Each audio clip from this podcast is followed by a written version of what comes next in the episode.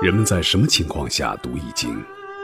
当你身处困境之中，当你以往所学的全部书本知识和你所积累的全部人生经验都不能让你走出困境时，易经能够给你意想不到的智慧和忠告。欢迎您收听由北京周易研究会创办人徐坤教授主讲的《六十四卦与人生》。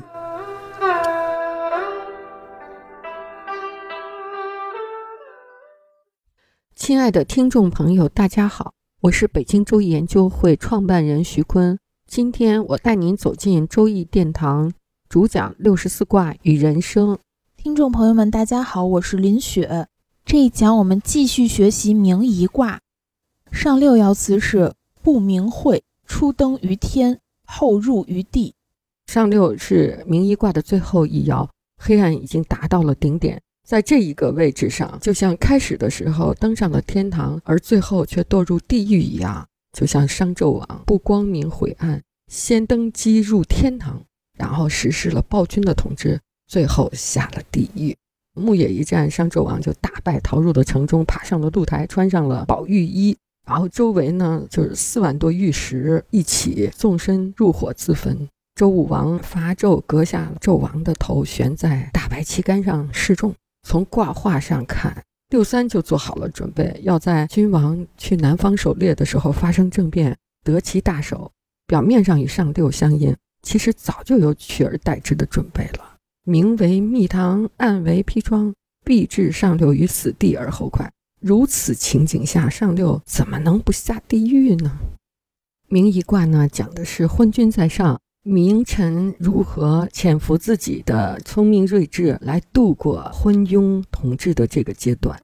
中国古代历史特别漫长，出现的昏君也特别多。从古到今，历史上记载有十大昏君，我们历数一下。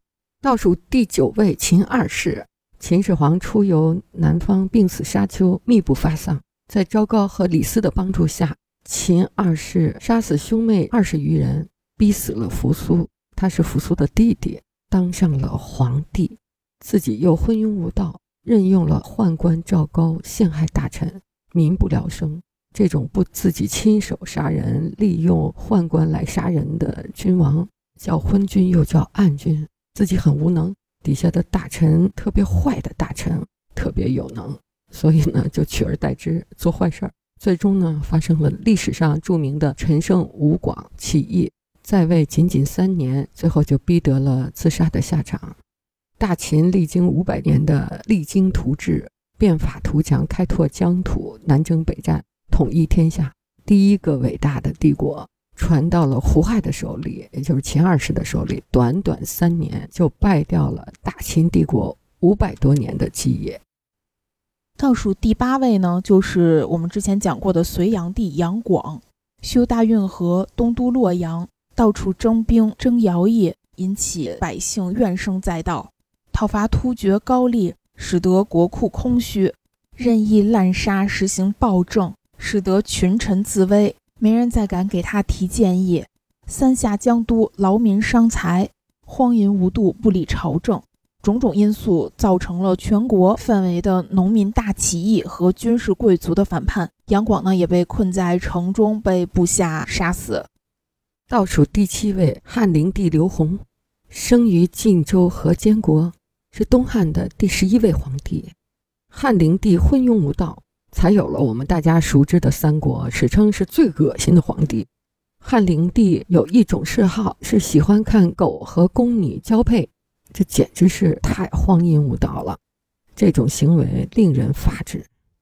倒数第六位呢是南朝宋后废帝刘裕，他十岁继位，刚开始呢害怕太后，也忌惮大臣，所以不敢过于放纵。但后来越来越无所顾忌，到了登基的第二年，他便开始偷溜出宫，在外面欺压百姓，调戏女子，甚至还闯进了尼姑庵里面奸淫年少的尼姑。并且让他的部下就在左右围观。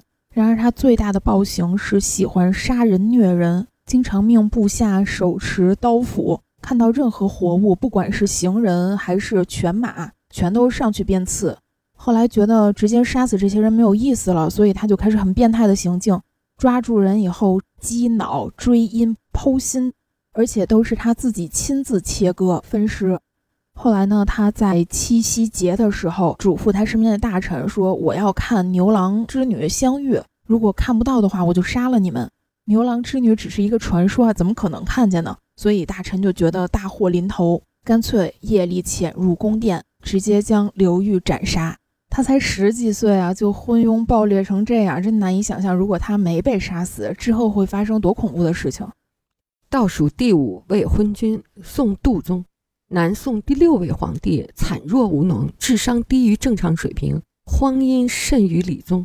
李宗就是他的父亲，整天宴坐后宫，与嫔妃饮酒作乐。如果后妃在夜里奉召陪皇帝睡觉，次日就要抬到河门。感谢皇帝的宠幸之恩，主管的太监会详细的记录受幸的日期。宋度宗刚当皇帝的时候，有一天到河门前谢恩的宫妃就有三十多名啊。最后，这个智商低于正常水平的皇帝，连办公的批文也给了四个最得宠的女人执掌，号称春夏秋冬四夫人，其中有一个夫人是最得宠幸的。最后将朝政通通委托给他了啊！你看这种昏君还能得皇帝，简直是智障儿做皇帝，这个国家太悲哀了。倒数第四呢是后赵天王石虎，石虎极好美色，命人在全国各地广泛的搜罗美女，不管是不是已婚，不管对方是否愿意，只要他觉得长得好看，就全都抓到皇宫里来，而且还会命人把那些女子的丈夫家人全部杀死。这些美女呢，在宫中也并不好过。石虎心情好一点的时候呢，他们就是玩物；一旦石虎心情不好，那这些美女只有被杀的下场。最可怕的是，石虎有一个特殊的嗜好，就是非常喜欢血腥味儿。每次在攻打其他国家的时候，一般来说，只要是这个国家的君王投降，是没有必要杀降的。但是石虎不一样，他每次都要屠城，要把所有的百姓都杀光，就因为这种血腥的味道能让他感觉身心舒适。不仅是对百姓，他对自己的孩子也是没有感情的。他的一个儿子和另外一个儿子有矛盾，两人打了一架，一个儿子呢被打死，结果他就将另外一个儿子满门杀害，包括刚刚四岁的孙子。天哪，这个残忍程度真是令人发指。据说石虎统治时期，无论是白天还是晚上，大街上都是没有人的，百姓完全不敢出门。倒数第三名昏君是明武宗，明朝的第十位皇帝。明朝有很多昏庸的皇帝，但明武宗是昏庸皇帝中最昏庸的一位了。历史上赫赫有名的豹房纵欲就是这个皇帝发明的。他养了一个动物园儿，他最喜欢豹子。这个豹房里各种各样的珍奇动物，豹子最多，同时也是一个寻欢作乐的地方。为了满足性欲，作为一个皇帝，他竟然抢夺民女。还霸占大臣的妻妾，十恶不赦。那些大臣都憋着想杀他一百回都不解其恨，但是时机不到，不敢动手，长期受这个昏君的欺压。倒数第二名就是夏朝最后的国君夏桀，他力大无穷，能空手拉直铁钩，仗着这股蛮力呢，经常无端的伤害百姓，为政非常的残暴，滥杀无辜。只要自己高兴，就随意破坏农业生产，对外滥施征伐，勒索小邦。他非常喜欢莫喜，就为他建造了富丽堂皇的琼室、向廊、瑶台和玉床，供他们两人荒淫无耻的享乐。但是这一切的负担全都落在了百姓的身上啊！人们痛苦异常，但敢怒却不敢言，因为只要一谏言，就会被他杀死。夏桀自比为天上的太阳。他说：“太阳不会灭亡，所以我会一直的统治这个王朝。百姓就天天哭喊说：‘这个太阳什么时候才能毁灭呀？我们愿意和你同归于尽。’这得是恨成什么样啊，才想同归于尽？现在我们就说历史上第一大昏君就是商纣王。商纣王的暴行是我们每个中国人都耳熟能详的。他特别的奢靡浪费，兴建酒池肉林，特别的暴虐。”嗜杀无度，使用落刑、挖比干的心，把人扔到满是毒虫的坑里。他对待下臣一律采用重刑，稍有不适就会被折磨得死去活来。纣王有一次和妲己饮酒，远远望见了一老一少在渡河，小的走在前面，已经过了河；老的走在后面，犹豫不全。纣王说：“小孩骨髓旺不怕冷，老人骨髓空怕冷。”妲己不信，纣王就命令士兵把俩人抓上来，用斧子砸开了两个人的腿骨，让妲己看。这条河从此就叫折颈河。妲己说：“她没有辨认腹中胎儿是男是女的本领。”纣王就抓来了一百个孕妇做实验，妲己让他们先坐下，再站起，然后对纣王说：“先抬左脚的就是男，先抬右脚的就是女啊，男左女右嘛。”纣王不相信，妲己就命人当场剖腹检验，就活剖妇人的腹，把胎儿取出来验男女啊，太恐惧了。商纣王的叔父比干说：“做大臣的，如果不能冒死劝谏国君，还算什么忠臣呢？”于是比干态度强硬地劝谏商纣王。商纣王大怒，说：“你这个人是不是想当圣人啊？我听说圣人的心有七个孔，我看你有没有啊？”说罢就命令剖开比干的胸膛，取出比干的心脏来观看。商纣王这样的暴政，灭亡是迟早的事啊。从古到今，为什么中国连续出现了那么多的混蛋皇帝啊？当然，欧洲也出现这种昏君，但是和中国相比，那就相对少得多了。因为中国的皇帝啊，他继承的体制是非常僵化的大一统的专制体制，所以这种体制呢，有巨大的缺陷。他是在有限的几个有血脉相关的人里去挑选继承人，他挑选的范围都有限。所以你看，我们说能把那个智障儿都挑来做皇帝，你说这个大臣得多难受啊！欧洲的继承体制呢，它是非常有弹性的。比如欧洲整个王室其实都是一家人，那从德国来的公主就可以嫁给瑞士的皇室，从西班牙来的公主呢也可以嫁到瑞典。总而言之，他们是大量的流动性和选择性，不像中国。中国从古到今体制特别的僵化。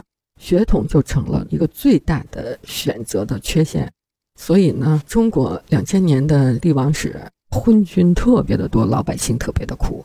在这种皇权专制的体制下，有一个好皇帝，那老百姓就幸福多了。那我们纵观历史，当我们的民族处在地火明夷这种状况下，就是太阳落到了地平线下，老百姓过着天天见不着日月的这种日子。